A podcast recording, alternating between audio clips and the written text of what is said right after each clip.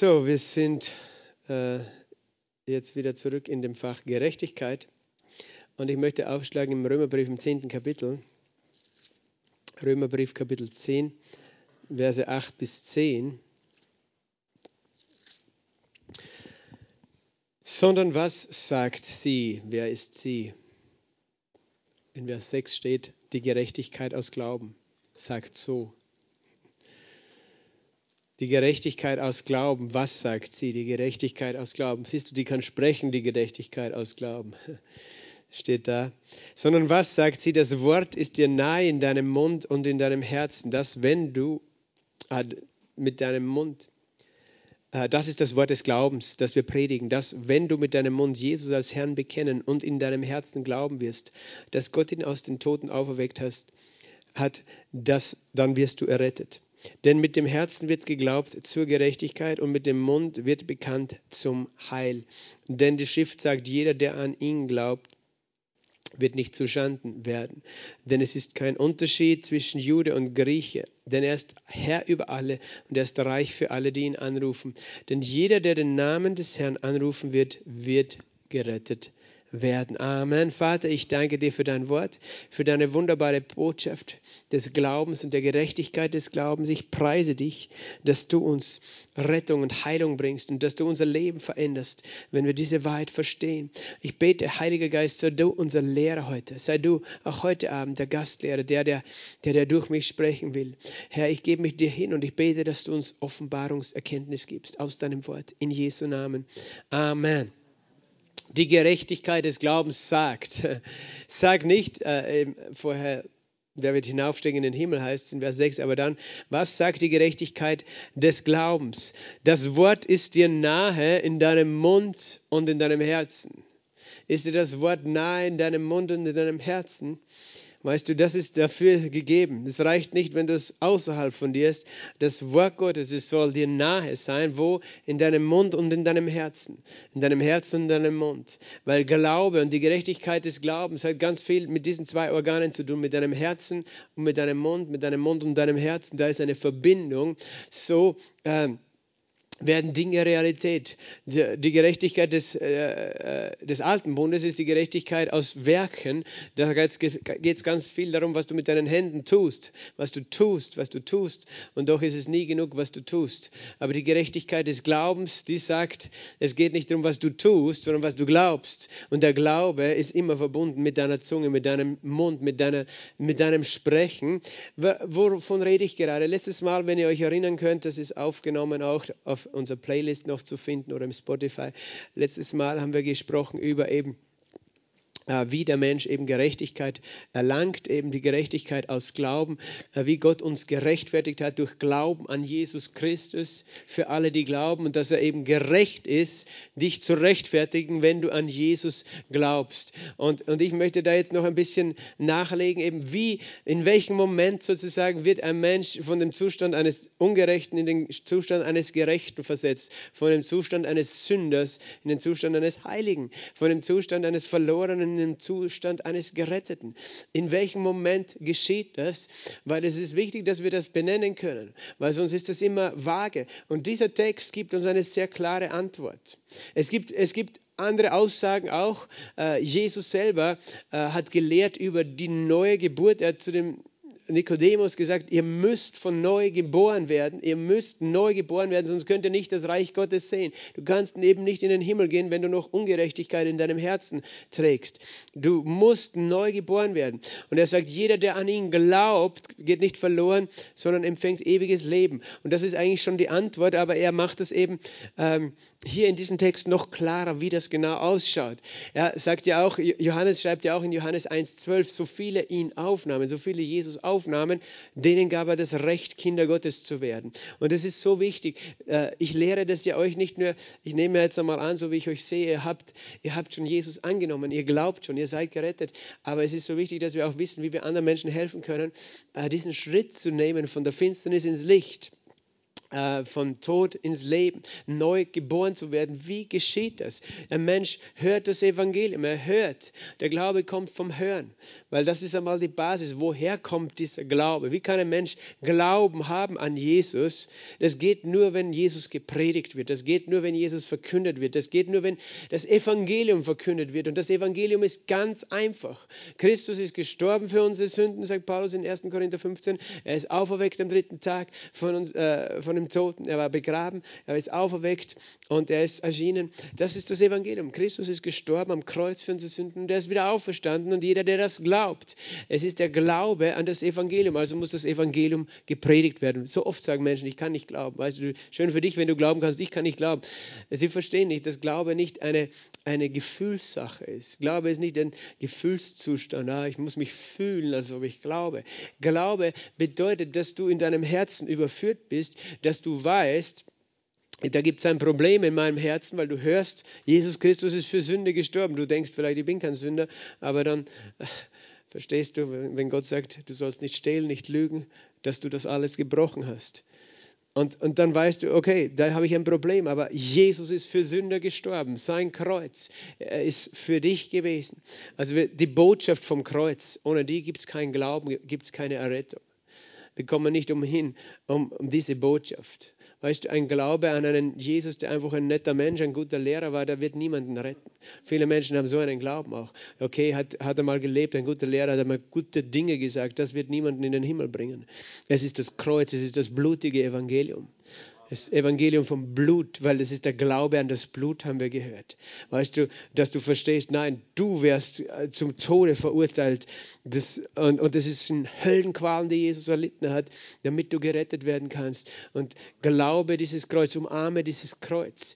Die Botschaft vom Kreuz, die ein Anstoß ist ein Anstoß ist. Weißt du, nur die äh, sozial, äh, die, die, die schlimmsten, die Geächteten hat man aufs Kreuz gehängt zur Zeit der Römer. Nur die, die wirklich was ganz Böses begangen haben, die komplett äh, sozusagen äh, ja, Abschaum waren, die hat man aufs Kreuz gehangen. Jesus ist dort gehangen für mich und für dich. Das heißt, es ist die Botschaft vom Kreuz, wo Glaube kommt. Glaube kommt, ich stelle mir das vor, er ist einfach da. Er umgibt einen Menschen, der das Evangelium hört. Er ist da.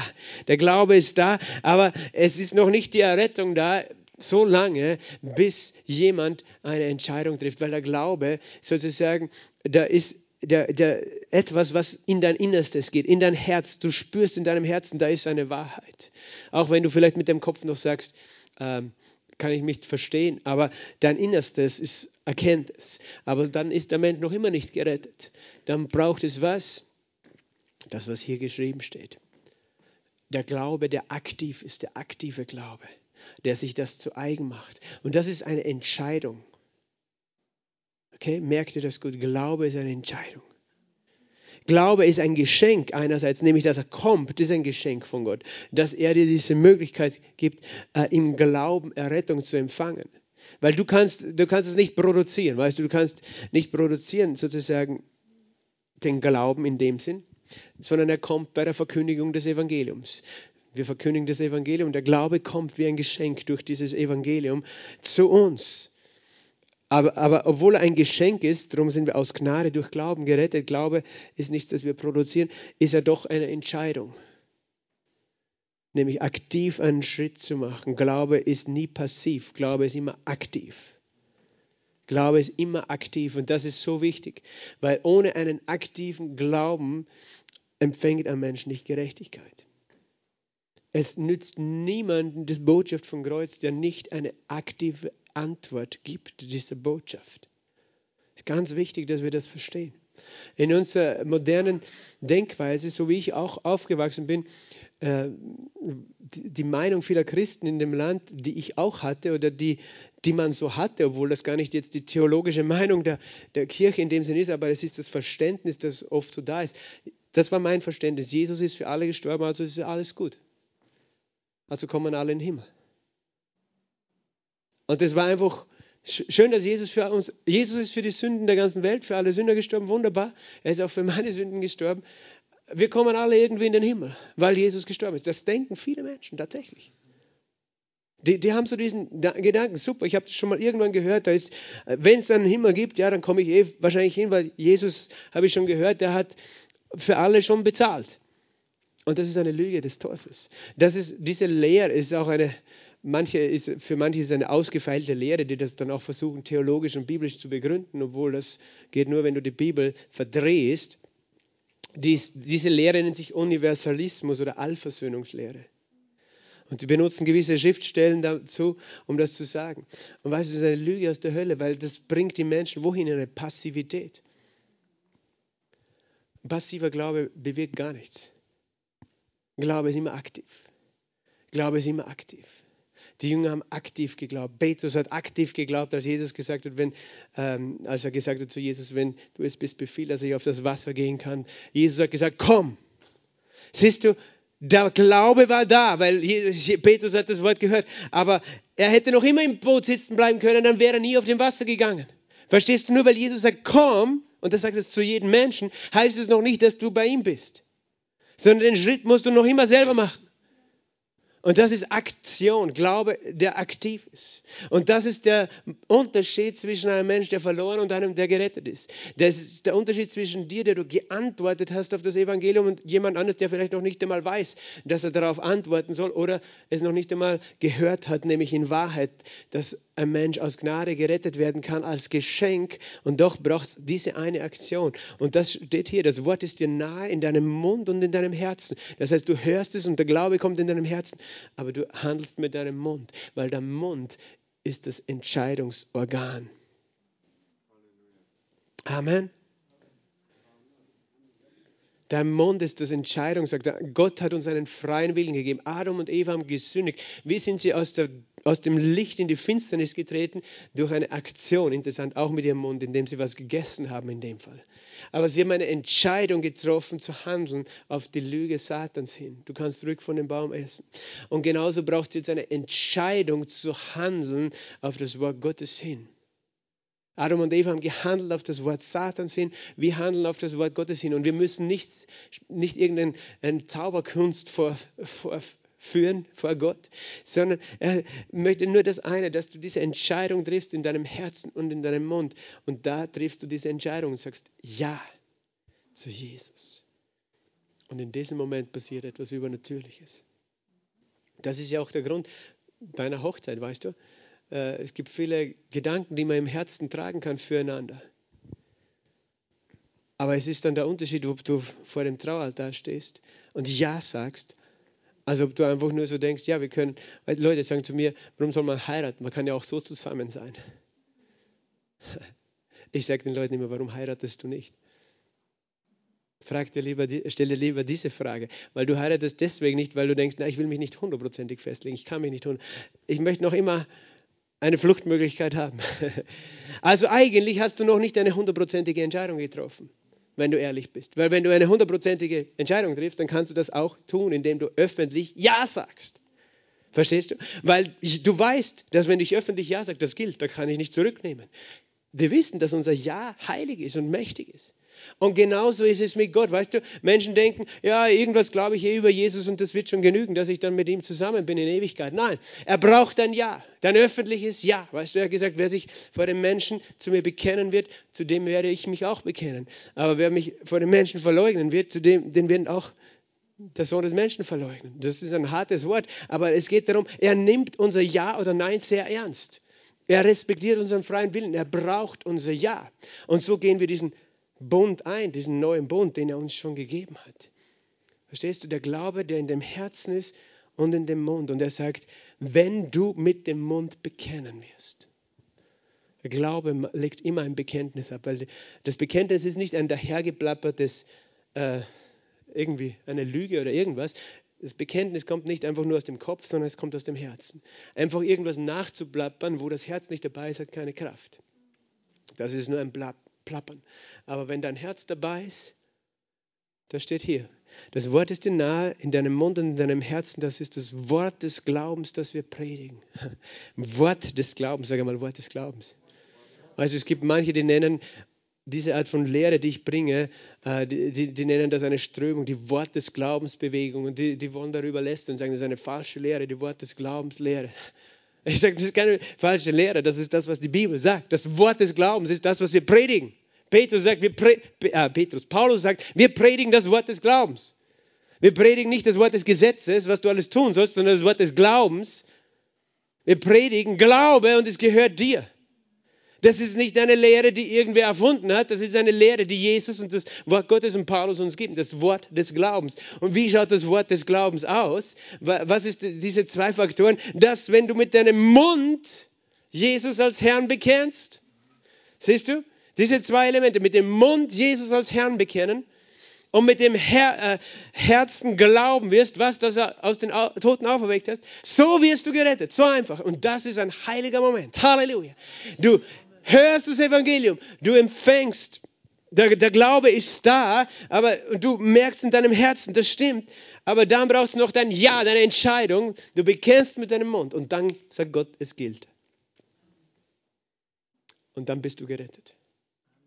Aber das ist eigentlich so einfach. Und auch für manche Leute ist es schwierig, weil sie, weil sie doch dann noch nicht, na, das, das kann ich nicht. Wenn du mit deinem Mund Jesus als Herrn bekennst und den Herzen glaubst, so wirst du gerettet. Weißt du, leichter kann es Gott uns eigentlich nicht machen.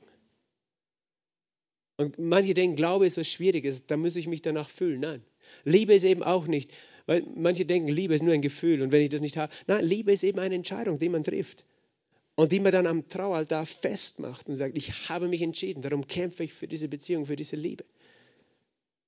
Weil wenn ich nur nach Gefühlen gehe, weißt du, heute fühle ich mich nach Liebe, morgen nicht, einmal bin ich schlecht drauf, einmal, schlecht drauf, einmal gut, dann wird Liebe nie funktionieren Beziehung, dann wird es immer auseinandergehen wieder. Aber eine Liebe, die sich entschieden hat, Glaube und Liebe haben viel gemeinsam. Und genauso ist es mit Jesus, weißt du, es geht nicht darum, dass du dich gefühlt hast, sondern du hast irgendwo gewusst, ja, Gefühle kommen dazu, die gibt Gott auch. Aber wir machen unseren Glauben nicht von Gefühlen abhängig, sondern wir hören das Wort und letztlich stimmen wir mit dem ganzen Herzen zu. Wir sagen Ja zu dem Wort. Und so einfach hat es Gott uns gemacht, letztlich gerettet zu werden. So einfach. Ich bin so dankbar. Halleluja. Er hat es so schwer gehabt dort am Kreuz, aber er hat es uns so einfach gemacht, gerettet zu werden. Aber eben, du sollst wissen, wie geschieht das, dass ein Mensch Gerechtigkeit empfängt? Es ist mit das Bekenntnis mit dem Mund und der Glaube mit dem Herzen. Siehst du, es ist nicht eins oder das andere. Nur der Glaube im Herzen ist zu wenig. Weißt du, ein Pärchen, wo sie im Herzen sich fühlen, als ob sie sich lieben, aber die das nicht festmachen, sind noch kein Ehepaar. Aber ein, nur ein Bekenntnis ohne dem Herz ist genauso wertlos. Das ist ein Lippenbekenntnis und da ist eine Heuchelei. Das, da ist keine Kraft dahinter. Das verbindet nicht, oder? Es braucht beides. Es braucht das Herz und den Mund. Ein, ein Bekenntnis mit dem Mund, mit dem Herzen. Äh, und das ist etwas Heiliges und etwas Mächtiges.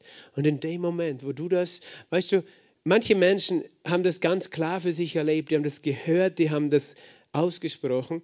Ähm, und, und haben in demselben Moment gewusst, wow, jetzt ist Jesus in mir und diese Freude erlebt. Ich glaube, andere, die haben dieses Bekenntnis, weißt du, manche denken, es braucht eine ganz genaue Formel.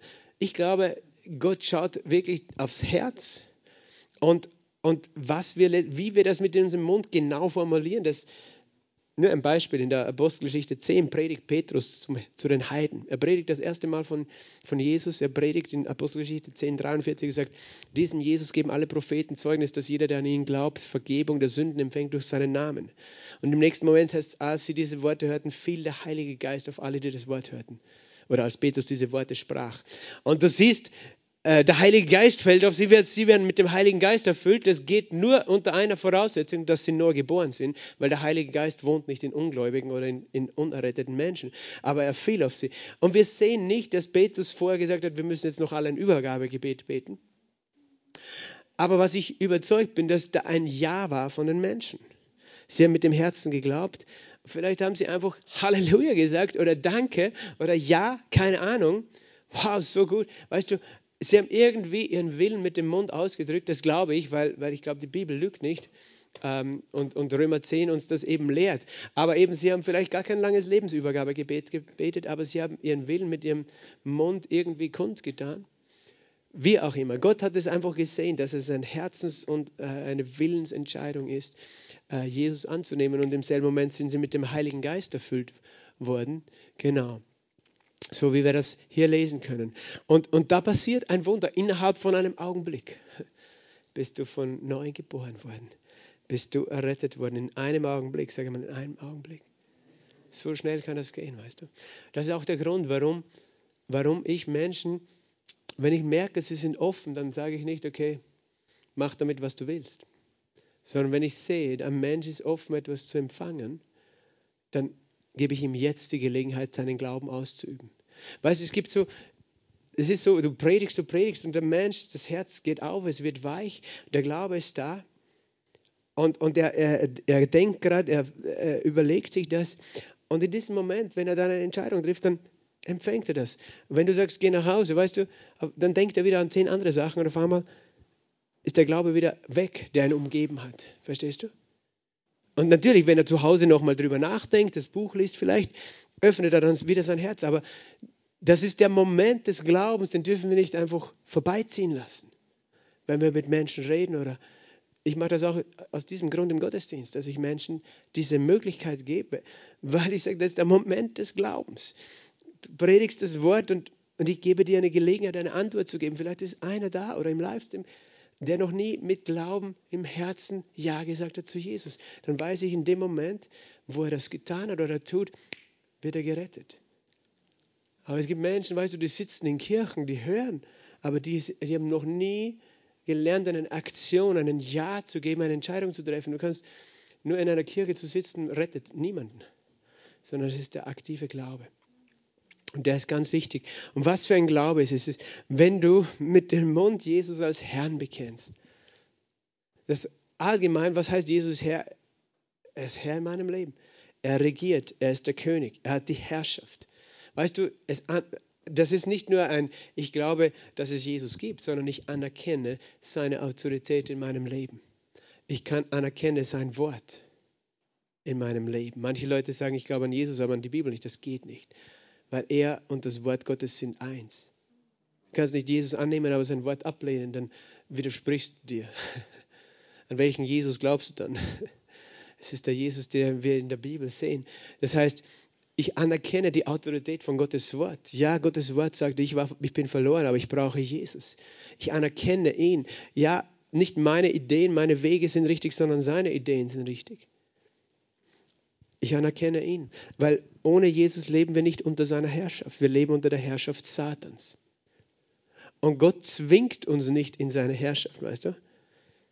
Wir haben die freie Wahlmöglichkeit, in seine Herrschaft einzutreten, aber weißt du, wir haben uns nicht aussuchen können, in die Herrschaft des Teufels einzutreten, weil er hat uns eine Falle gestellt, er hat uns angelogen, er hat uns in Sünde verführt und auf einmal haben wir uns in der Herrschaft Satans wiedergefunden. Der Teufel hat unser Leben beherrscht. Er hat uns sozusagen ausgetrickst und dann zu Gefangenen gemacht. Aber, Je aber Jesus ist nicht so. Er trickst uns nicht aus und er gibt uns die freie Wahl. Wenn du möchtest, dass ich in deinem Leben herrsche. Weil ich sage, nein, ich will mein eigener Chef sein. Ja, glaubst du? Du hast, hat noch nie funktioniert, oder? Wenn du dein eigener Chef warst. Aber wenn Jesus der Chef ist, das ist gut, weil seine Herrschaft ist Gerechtigkeit, Friede und Freude im Heiligen Geist. Seine Herrschaft ist nicht Unterdrückung, wie manche denken, oder dass Gott ein Spaßverderber oder sonst was ist, jemand, der dich immer bestrafen will. Seine Herrschaft ist Liebe. Aber eben, es braucht mein Ja zu seiner Herrschaft. Jesus sei mein Herr. Regiere du in meinem Herzen, in meinem Leben. Ich anerkenne deine Herrschaft. Ich anerkenne dich als Herr. Weißt du, es hat natürlich noch eine weitere Implikation damals auch für einen Juden war es unmöglich zu sagen, Jesus ist Herr, weil für sie war nur Gott im Himmel Herr, Yahweh, und sie haben ja nicht geglaubt, dass Jesus dieser Gott ist. Zu sagen, Jesus ist Herr, würde heißen, Jesus ist Gott. Das impliziert diese Aussage. Das konnte, für, für einen Juden war das ganz schwierig, weil eben die dachten, nein, Gott kann nicht so ein Mensch sein wie Jesus, der am Kreuz stirbt. Und für einen Römer war es genau das Gleiche. Ein Römer, der sagte, Kyrios äh, der Kaiser. Der Kaiser ist der Herr. Und du kannst nicht sagen, Jesus ist Herr, weil dann, äh, dann bist du ein Rebell, dann, bist du ein, äh, dann rebellierst du gegen die Autorität des Kaisers. Verstehst du? Aber für einen Christen war klar, nicht der Kaiser ist Herr. Und ja, der Gott der Juden ist zugleich Jesus. Er ist Gott. Und ich anerkenne seine Menschlichkeit und Göttlichkeit. Und deswegen erkenne ich Jesus als Herrn. Also ich bekenne Jesus als Herrn. Jesus sei mein Herr. Ich bekenne Jesus als Herrn mit dem Mund und mit dem Herzen glaube ich was.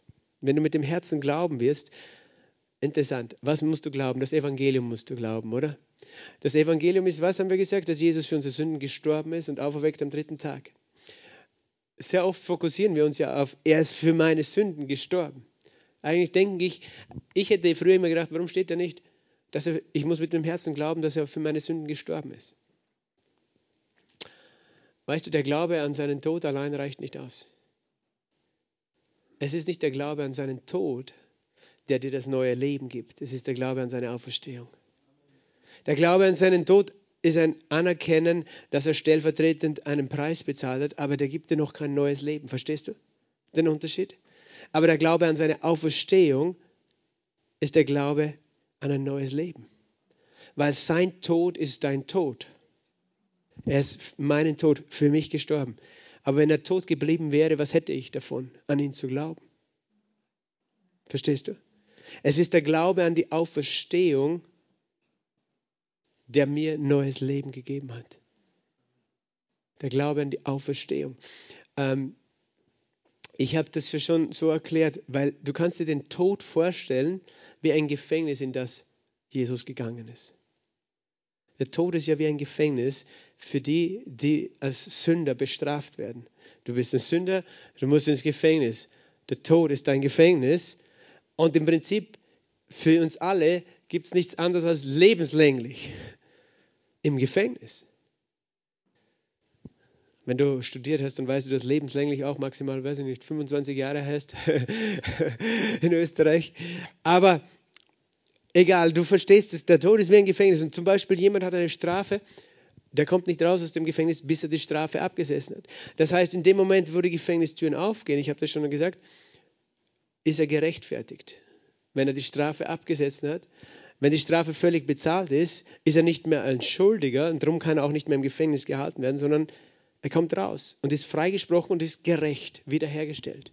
Und das ist das Geheimnis mit dem Glauben an Jesus Auferstehung, weil zu glauben an seine Auferstehung bedeutet, ich glaube, dass alle Schuld abgetan, bezahlt ist. Dass Jesus sozusagen die Schuld ins Gefängnis getragen hat, aber dann wieder rausgekommen ist, bedeutet, er ist gerecht. Und das bedeutet ja nicht nur, er ist gerecht, weil er war es ja sowieso, sondern er ist für mich dorthin gegangen und es, ist alles stellvertretend für mich. Das heißt, ich bin rausgekommen, weil Jesus rausgekommen ist aus dem Gefängnis. Das heißt, ich, ich glaube an seine Auferstehung, bedeutet, ich glaube an meine Gerechtigkeit. Und das ist der Grund, warum ich ewiges Leben habe. Weil Sünde würde mich ewig im Tod gefangen halten. Aber Gerechtigkeit gibt mir Anspruch auf ewiges Leben. Und Gerechtigkeit kommt durch die Auferstehung Jesu aus den Toten. Es gibt keine Erlösung ohne das Kreuz, den Tod, aber auch ohne die Auferstehung nicht. Weißt du, ich habe mal mit Menschen aus anderer Religion gesprochen, war eingeladen in ihrem Gotteshaus und sie wollten mir erklären, weißt du, Gott kann uns auch so vergeben, ohne dass, dass da jemand für uns sterben muss. Und außerdem kann Gott selber nicht sterben, haben sie mir erklären wollen. Aber er kann mir auch so vergeben. Aha, wirklich? Und wer bezahlt dann? Ja, das muss man nicht bezahlen. Na sicher muss man bezahlen, weil Gott steht zu seinem Wort. Der Lohn der Sünde ist der Tod. Wer bezahlt? Er kann nicht sagen, ja, doch nicht, weil dann wäre sein Wort unglaubwürdig. Dann wäre er unglaubwürdig und könnte nicht regieren und außerdem wäre er ungerecht. Aber wer, wer bezahlt? Jesus hat bezahlt. Ohne den Tod gibt es keine Erlösung, aber auch nicht ohne die Auferstehung. Und das ist das Geheimnis unseres Glaubens, der Tod und die Auferstehung Jesu Christi. Ohne die gibt es keine Errettung für irgendjemanden. Wenn wir nur an einen toten Jesus glauben würden, dann würden wir alle genauso mal sterben, aber auch nie zurückkommen aus dem Tod. Verstehst du? Dann gäbe es keine Gerechtigkeit für uns. Aber wir glauben an einen Auferstandenen. Und das ist eben der Glaube, den du in deinem Herzen brauchst. Es ist der Glaube an die Auferstehung. Weißt du, und wie glauben wir an die Auferstehung? Das ist ja das Interessante. In dem Moment, wo das Evangelium gepredigt wird, kommt Glaube. Warum kommt Glaube? Weil Glaube kommt mit dem Heiligen Geist. Und der Heilige Geist ist eine Person. Der Heilige Geist kann nur deswegen jetzt da sein, weil Jesus lebt, weil er ist der Geist Jesu Christi. Verstehst du? Und das ist das, der Heilige Geist überzeugt oder überführt die Menschen von Sünde und von Gerechtigkeit. Die Gegenwart Gottes bezeugt, dass Jesus lebt. Und in dem Moment, wo ein Mensch, der braucht es noch gar nicht im Kopf verstehen, ins, er, er, er lebt, er spürt, da ist Gott hier, da ist Jesus Christus ist hier, ist es sozusagen eine innere Überzeugung, die der Heilige Geist dann gibt, dass Jesus lebt. Und wenn er lebt, dann lebt er deswegen, weil er auferstanden ist. Der Heilige Geist wird niemanden überzeugen davon, dass Mohammed lebt oder Buddha lebt, aber wird überzeugen, dass Jesus lebt. Amen. Und weil Jesus lebt, lebe ich auch. Halleluja. Weil Jesus lebt, lebe ich auch morgen. Weil Jesus lebt, fürchte ich mich nicht. Jesus, ich weiß, ich weiß, du kennst die Zukunft. Mein Leben ist nur fest, weil du mein Jesus lebst, so irgendwie. Geht der, macht nur Sinn oder so, weil Jesus lebt. Also das ist der Glaube an einen lebendigen Jesus, an einen auf und lebendig wird, weißt du, nie, von niemandem, der gestorben ist, kannst du sagen, er ist lebendig. So wie Jesus. Nur Jesus ist zurückgekommen und damit ist nicht nur gemeint, ja, wir wissen, alle, die in Christus gestorben sind, die sind jetzt auch lebendig beim Herrn. Aber von niemandem kannst du sagen, er ist lebendig, auch mit Körper lebendig zurückgekommen auf diese Erde. Niemand. Niemand. Der Teufel, weißt du, er will das, er will das irgendwann imitieren. So wie ich das Buch der Offenbarung verstehe, weißt du, weil da heißt, da kommt einmal der Antichrist, der wird getötet und der wird wieder zurückkommen, er wird wieder lebendig werden. Und Menschen werden glauben, er ist der Christus, weil er tot war und lebendig wurde, aber er wird nicht wirklich lebendig werden, sondern in Wirklichkeit wird er sein wie ein Zombie, weißt du. Der Geist eines Teufels, der in einen Körper eines Menschen kommt. Und Menschen werden getäuscht sein und glauben, das ist der Christus, weil er getötet war und wieder lebendig geworden ist. Er, er kann das nicht nachmachen, er tut das nur imitieren. Jesus ist der Einzige, der je lebendig geworden ist, der mit einem neuen Körper zurückgekommen ist. Jesus ist der Einzige, der lebendig auferstanden ist und der Glaube an den lebendigen Auferstandenen ist der Glaube, der uns gerettet hat. Wenn du mit dem Mund Jesus als Herrn bekennt, mit dem Herzen glaubst, dass Gott ihn auferweckt hat, wirst du gerettet. Denn mit dem Herzen, und jetzt dreht er die Reihenfolge um, mit dem Herzen wird geglaubt zur Gerechtigkeit. Mit dem Herzen glaubst du und Gerechtigkeit empfängst du. Und mit dem Mund wird bekannt zum Heil. Du glaubst mit dem Herzen, dass du durch den Glauben an Jesus Gerechtigkeit empfangst und du bekennst es mit dem Mund zu deinem Heil. In dem Moment, wo du es mit dem Mund bekennst, wird es dir zum Heil. Du wirst Teilhaber des Heils. Heils, das Wort griechisch ist Soteria und es bedeutet Heil für Körper, Seele und Geist. Ewiges Heil. Es bedeutet vollkommenes Heil. Und jetzt äh, denk das durch, weißt du, wir müssen lernen, tief einzutauchen in diese Bibelvers. In dem Moment, wo du in deinem Herzen glauben kannst, dass du gerecht bist, vollkommen gerecht bist, und es mit deinem Mund aussprichst, was sprichst du aus? Dass Jesus dein Herr ist und dass er deine Gerechtigkeit ist, dann wird dir das zum Heil. Diese Überzeugung, ich bin vollkommen gerecht, verbunden mit dem aktiven Glauben, der das ausspricht. Ich bin gerecht, ich bin durch Jesus Christus gerecht. Er ist mein Herr, der Herr meine Gerechtigkeit. Diese Überzeugung hat eine Kraft, die dich an Körper, Seele und Geist transformiert. Manche denken, es geht nur um die Gerechtigkeit, die die Auswirkung hat, dass ich im Himmel ewiges Leben habe. Nein, Gerechtigkeit hat die Auswirkung, dass das Leben mich durchströmt. Das ewige Leben jetzt schon. Weil Jesus sagt nicht, wer glaubt, wird, wird eines Tages ewiges Leben haben. Er sagt, wer glaubt, hat ewiges Leben. In dem Moment. Wir haben es noch nicht in unserem Körper, in dem Sinn, dass wir einen ewigen Körper haben, einen unvergänglichen, aber wir haben das ewige Leben in unserem Geist. Und wenn wir eben glauben, was sollen wir glauben? Unsere Gerechtigkeit. Und das ist der größte Kampf, weil wir glauben so oft noch, dass wir schuldig sind und sündhaft. Wir fühlen uns so oft minderwertig und, wenn das, und das ist oft tief in unserem Herzen dieses Gefühl, ich bin ein Versager. Und weißt du, das raubt, nicht, dass wir deswegen nicht ewiges Leben haben, aber es raubt uns der Fülle der Segnungen der Gerechtigkeit. Gott möchte, dass dein Herz in seinem Innersten überzeugt ist, ich bin vollkommen gerecht. Es gibt keine Verdammnis mehr in mir. Weil, warum kannst du das sagen? Weil wir beurteilen unsere Gerechtigkeit nach unseren Werken. Weil, ja, ich bin ja nicht vollkommen, ich mache ja jeden Tag noch Fehler. Ja, aber es geht nicht um das, was du tust. Es geht darum, wer Jesus ist, was er getan hat und was du glaubst über ihn. Ich glaube, dass ich gerecht bin. Verstehst du? Und wir müssen lernen, unser Herz zu überzeugen von dieser Gerechtigkeit. Weil wenn du mit dem Herzen glaubst, mit dem Herzen wird geglaubt zur Gerechtigkeit. Du könntest Und es hat eine Auswirkung. Manchmal versuchen wir Heilung zu erlangen und wir versuchen für Heilung zu glauben. Manchmal ist der Schlüssel, Heilung zu empfangen, Gerechtigkeit zu glauben. Verstehst du?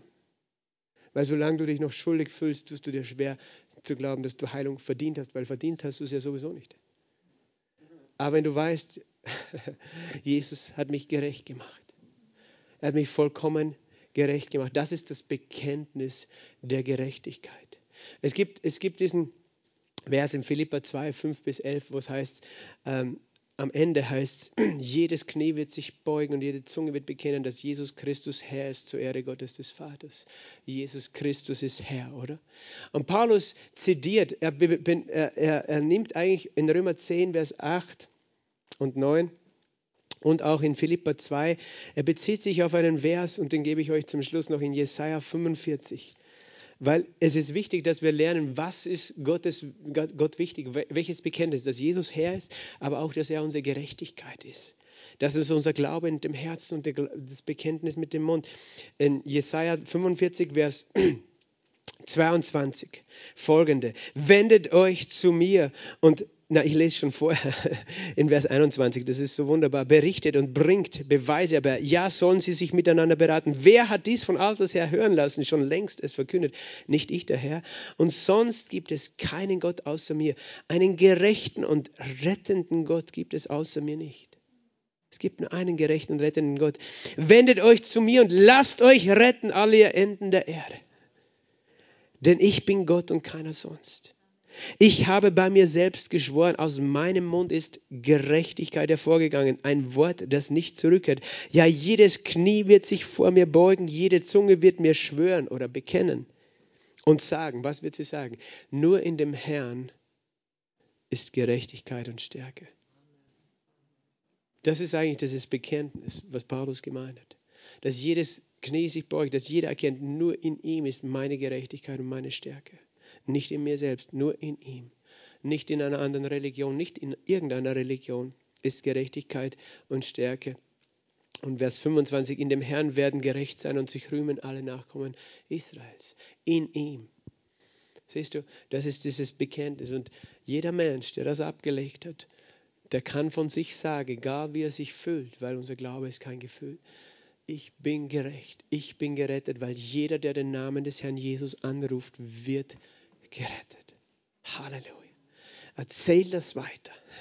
Wenn du Jesus als Herrn bekennst, wenn du den Namen Jesus anrufst mit Glauben in deinem Herzen, wenn du glaubst an seinen Tod und seine Auferstehung, bist du gerecht und bist du gerettet. Und es gehört dir, Gott lügt nicht.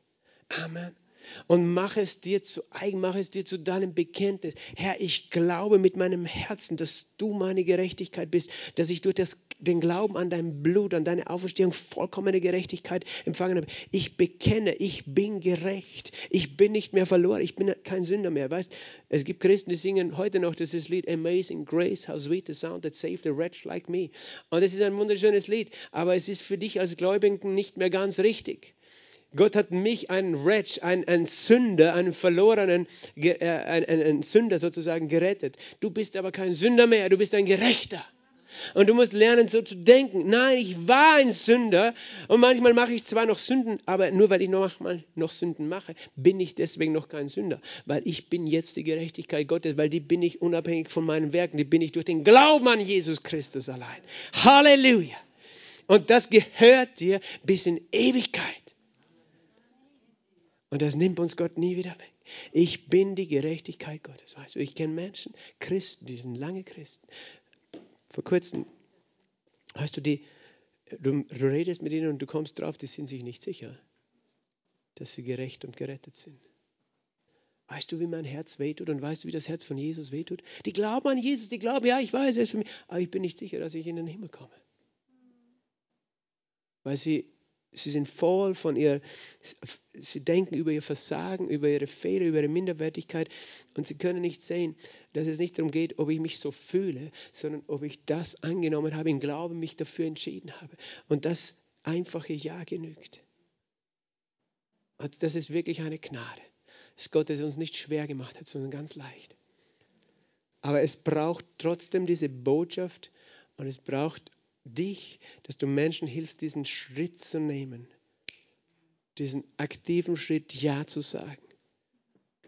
Das braucht das Ja. Amen. Lass uns gemeinsam aufstehen. Ich möchte heute diese Gelegenheit geben. Ich, weiß nicht, ich denke mal, im Saal sind alle schon da, die, die das Bekenntnis schon abgelegt haben. Dann kannst du es einfach für dich heute ganz neu bewusst beten, weil du es neu verstehst. Aber vielleicht schaut nur eine einzige Person diesen Livestream an, die noch nie eine Aktion gesetzt hat, die noch nie aktiv Ja gesagt hat, dann möchte ich einfach jetzt diese Gelegenheit geben, Ja zu sagen. Und ich bete, dass du erfährst diese Errettung aus der Finsternis in das Licht, wenn du mit dem Herzen glaubst und mit dem Mund bekennst, wirst du gerettet. Lass uns gemeinsam beten. Lass uns sagen, danke Jesus, dass du für mich gekommen bist, dass du für meine Schuld am Kreuz gestorben bist und dass du am dritten Tag auferstanden bist. Ich glaube, dass du lebst und ich kehre zu dir um. Sei mein Herr regiere in meinem Leben, regiere in meinem Herzen. Ich nehme dich als meinen Herrn an und als meinen Erlöser. Ich empfange dich jetzt. Ich empfange Vergebung der Sünden. Wasche mich rein in deinem Blut. Ich glaube in meinem Herzen und ich bekenne mit meinem Mund, Jesus Christus ist mein Herr, er ist meine Gerechtigkeit. Ich danke dir, Jesus, dass die Schuld weg ist und dass ich angenommen bin und dass ich ewiges Leben jetzt habe. Amen. Und Vater, ich bete für jeden, der das heute gebetet hat, der das zum ersten Mal mit Glauben im Herzen, mit einer Entscheidung in dem Mund getroffen, äh, gesagt hat. Vater, ich bete, dass du jetzt kommst, dass jede, jede Verdammnis abfällt, jede Schuld abfällt, jede Last abfällt dass sie erkennen, jeder Einzelne, dass sie einen Herrschaftswechsel haben, dass sie gerecht geworden sind. Vater, ich bete für die, die hier sind oder zuschauen, die mit Verdammnisgefühlen kämpfen, die mit Ängsten kämpfen, die nicht sicher sind, ob sie eines Tages bei dir im Himmel sind, obwohl sie schon dieses Bekenntnis abgelebt haben, dass sie verstehen, Herr, dass du diesen Glauben gesehen hast, dass du dieses Bekenntnis gesehen hast, Herr, dass du nicht ein spezielles Gefühl von uns brauchst, sondern dieses Ja. Und wir danken dir, Heiliger Geist, dass du es bist, der uns überführt hat von Sünde, der uns überzeugt hat, dass wir Jesus brauchen, der uns aber auch überführt und überzeugt von Gerechtigkeit, der uns bezeugt jetzt gerade in diesem Moment, ja, du bist gerecht gemacht. Ich danke dir, Heiliger Geist, dass nur du kannst es tun. Diese tiefe Überzeugung, Vater, ich bete, dass du sie freilegst, dass du sie freisetzt. Herr, dass die Geschwister lernen werden, diesen Glauben in dem Herzen und im Mund zu tragen, auch mit dem Mund zu bekennen, selbst wenn die Gefühle etwas anderes sagen, zu sagen, ich bin gerecht in Jesus Christus. Ich danke dir, dass da ein Sieg ist, dass dieses Bekenntnis zur Gerechtigkeit diese Glaube und das Bekenntnis Heil bringen wird an Körper, Seele und Geist. Ich bete das für die, die irgendwo gebunden sind, in Süchten, in Ängsten, in Sünden gefangen sind. Herr, dass sie verstehen, sie dürfen sagen, ich bin gerecht, weil sie an dich glauben. Herr, und dass diese Sucht und diese Gebundenheit keine Macht mehr hat, dass diese Ketten zerbrochen sind. Heiliger Geist, ich danke dir für die Kraft der Gerechtigkeit, die Kraft der Gerechtigkeit, die die Kraft der Auferstehung ist, die uns ewiges Leben gibt. Danke, Heiliger Geist, dass Ketten zerbrechen. Herr, Minderwertigkeitskomplexe keine Macht mehr haben in Jesu Namen. Äh, Minderwertigkeitsgefühle, Schamgefühle keine Macht mehr haben in Jesu Namen, weil wir gerecht und würdig vor dir stehen. In Jesu Namen, wir loben und preisen dich. Ich danke dir, Herr, Herr, dass du Freude jetzt schenkst für das, dass wir Gerechtigkeit empfangen haben, dass wir uns freuen und wir danken dir. Jesus, wir wollen dir in Ewigkeit danken, dass du diesen Preis der Gerechtigkeit bezahlst bezahlt hast für uns in Jesu Namen. Amen. Sei gesegnet.